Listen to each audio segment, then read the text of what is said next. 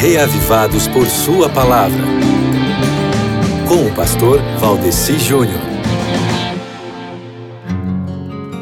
Olá, meu querido amigo ouvinte, estamos aqui mais uma vez com a Bíblia aberta, agora em Jó capítulo 27, não é? Para juntos meditarmos mais sobre a palavra de Deus, não é mesmo? E olha, meu irmão, nós estamos por esses dias estudando aqui o livro de Jó, aprendendo o que é correto da parte de Deus e vendo também como o homem pode ser propenso a pensar que coisas que não são corretas sejam corretas. É quando os nossos pensamentos ficam pervertidos, não é mesmo? E no livro de Jó, meu querido amigo ouvinte, as palavras que são mais corretas depois das palavras de Deus são as palavras de Jó, que foi quem foi elogiado no fim do livro como aquele que mais acertou ou aquele que pelo menos não foi repreendido, que menos errou ao expressar-se, ao dizer suas palavras, né? E aqui no capítulo 27 do livro de Jó, ele descreve a sorte dos perversos, ou eu diria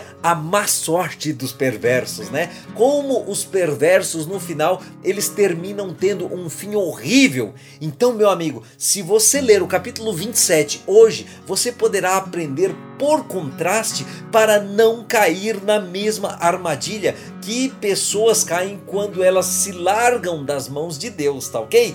Porque você vai perceber aqui que se você, por exemplo, como perverso, amontoar prata como se fosse pó, acumular vestes como se fossem barro, no final das contas, meu amigo, o justo é quem vestirá essas roupas e o inocente é quem herdará a prata. Ou seja, no final das contas, o vento leva tudo que foi juntado com impiedade. Então não adianta, meu amigo, correr atrás das coisas de forma injusta, porque no final tudo se esvai, sai tudo entre os dedos, como se diz, tá ok?